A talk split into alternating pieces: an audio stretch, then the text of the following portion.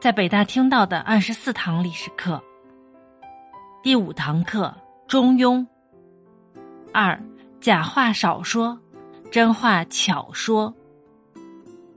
中国人历来讲究语言的艺术，尽管有巧言令色、嫌疑人的古训，但还是极大的发展了辩论的艺术。但病从口入，祸从口出。如果不会说话，尽量少开口。叶文新，北京大学历史系客座教授，美国伯克利大学教授。说话从来都不是简单的张张嘴巴，而是一门艺术，一门学问。古人言：“一言兴邦，一言丧邦。”言语影响之大，由此可见一斑。一些说话口无遮拦的人，说出的话就像伤人的利器，不但伤了别人。最终也难免伤害自己，所以在说话之前一定要分清哪些该说，哪些不该说，紧开言，慢开口，以防祸从口出，给自己带来不必要的麻烦和危害。俗话有云：“病从口入，祸从口出。”日常社交中最忌口无遮拦，即使你不得不陈述利害。为避祸免灾，也应刚柔并济，拐弯说话，免受陷害。春秋时期，陈惠公征调犯人兴建陵阳台，工程刚建到一半，就有好几个人被处死了。一天，陈惠公又下令将三名负责监督工程的官员押进监狱，大臣们都不敢进言劝阻。正巧孔子来到陈国。见过陈惠公，便与他一起登上陵阳台眺望。孔子向陈惠公祝贺说：“陵阳台真雄伟啊，大王真是贤德呀！自古以来，圣人修建楼台，哪有不杀一个人就能建成的呢？”孔子点破却不说破，让陈惠公听了很是惭愧，很快命人释放了那三名官员。同一时期的晏子也善用类似的方法。有一次，齐国有个人得罪了齐景公，齐景公非常生气，命左右的人把他绑在大殿下，准备处以分尸的极刑，并且说谁敢劝阻，一律格杀勿论。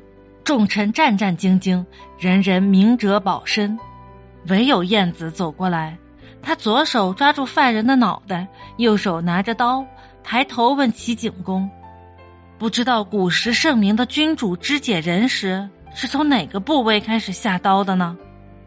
齐景公是何等聪明之人，他知道晏子是用古代贤明的君主来劝说自己不要滥杀无辜。故事中的晏子并未专门找齐王理论，而是先给其戴上一顶高帽，让他在潜意识的指引下去扮演贤君。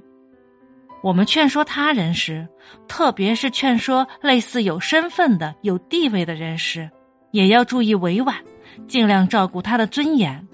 如果一定要指出他的错误，那么之前最好先说说好话。战国时期，有一天，魏文侯宴请大臣，酒过三巡，他想听听大臣们对自己的看法。有人说文侯是个很仁义的君主，有人说君主很英明。魏文侯听了都很高兴。轮到大臣人坐时，他却语出惊人：“恕我直言，您不是一个贤君。”魏文侯很不高兴，他强压怒火问道：“我非常想听听你的理由。”人座依然直愣愣的说：“您不把中山国封给您的弟弟，却把他封给了您的儿子。”所以我说，您不是贤君。魏文侯一听这话，脸色当即变得很难看，但他并没有发作。人座见他脸色不对，赶紧快步走出了宴会大厅。有了人座的前车之鉴，大家都学乖了，都捡着歌功颂德的话。轮到霍黄时，他一本正经的说：“国君，您确实是个贤君。”魏文侯听了非常高兴，反问道：“何以见得呢？我听说君主贤明的，他的大臣说话就很直率，而刚才人作说话时就很直率，这就证明了您很贤明。魏文侯受他这么一捧，心里有些飘飘然，同时也发觉自己刚才有点小家子气了，于是他有点担心的问：“怎么才能让人做回来继续与我们欢饮呢？”这有何难？我听人说，忠臣竭尽自己的忠心，即使因此而获死罪，也不会躲避。人作现在一定还站在大门口。霍黄胸有成竹的说。魏文侯马上派人去看，人作果真还恭敬的站在那里。不一会儿，人作走了进来，魏文侯急忙走下台阶，把他奉为上宾。人作与霍黄所言。虽然说都是一个意思，但在魏文侯听来，感觉却是天壤之别。前者将自己推进了深渊，后者不仅将他拉了上来，还把他推向了圣明的境界。作为一个有血有肉的人，他怎能不恼前者而喜后者呢？相对来说，东晋名士桓伊的做法更具有艺术性。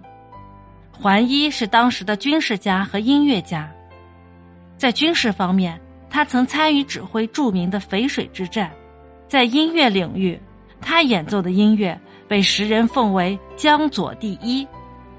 众所周知，东晋王朝能偏安江左，宰相谢安起到了决定性的作用，但晋孝武帝司马昌明晚年却嗜酒好色，亲近阿谀奉承之徒。逐渐疏远了谢安，更有一些别有用心之人借此机会指责谢安已是老朽，试图取而代之。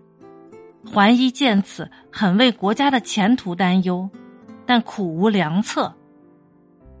恰好有一天，孝武帝请一些重臣赴宴，桓伊和谢安都在。喝酒喝到高兴时，孝武帝让桓伊吹笛助兴。桓伊心想。这不正是劝谏皇上的好时机吗？于是他拿出了自己的拿手曲目，一曲奏毕，博得了皇上和众人的喝彩。桓伊见皇上心情不错，便放下笛子，对皇上说：“除了吹笛子，我还会很多乐器，比如弹筝吧。虽然水平不太高，但是可以和其他乐器合奏。如果配上歌词演唱。”就更有韵味了，请陛下允许我一边弹筝一边唱歌，再找一个会吹笛子的与我合奏。孝武帝一听更高兴了，他同意了他的请求，特准他的奴仆进殿伴奏。二人沟通了一下，奴仆吹起笛子，桓伊一边弹筝一边歌唱。他唱的是大诗人曹植的《怨歌行》。